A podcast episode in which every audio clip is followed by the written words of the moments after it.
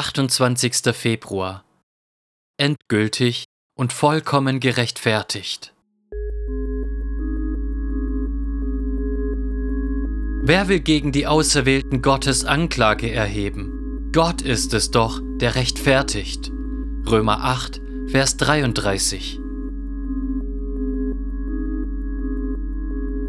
Paulus hätte auch einfach sagen können, wer will gegen die Auserwählten Gottes Anklage erheben?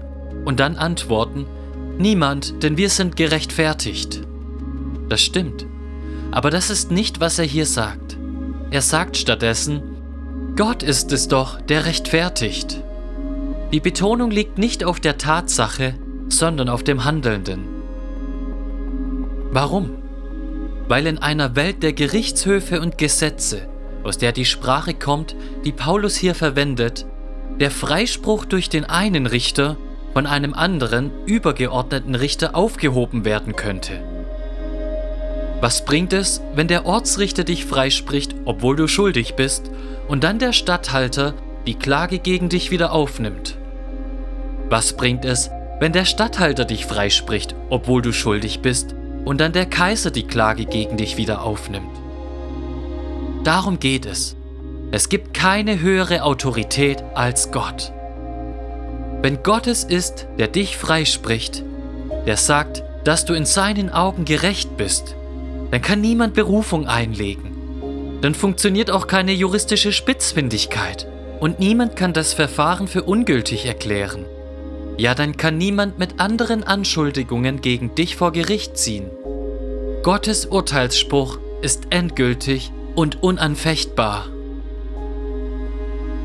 Hört das. Für jeden, der an Jesus glaubt und mit ihm verbunden ist und zu seinen Auserwählten zählt, gilt, Gott ist es, der dich rechtfertigt.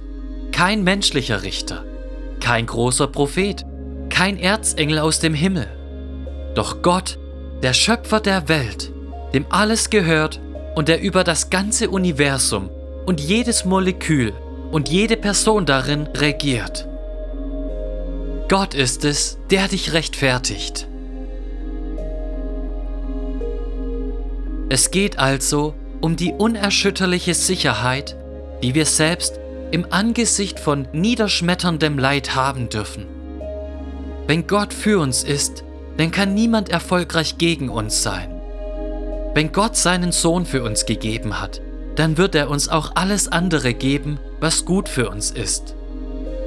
Wenn er es ist, der rechtfertigt, dann kann keine Anklage gegen uns Bestand haben.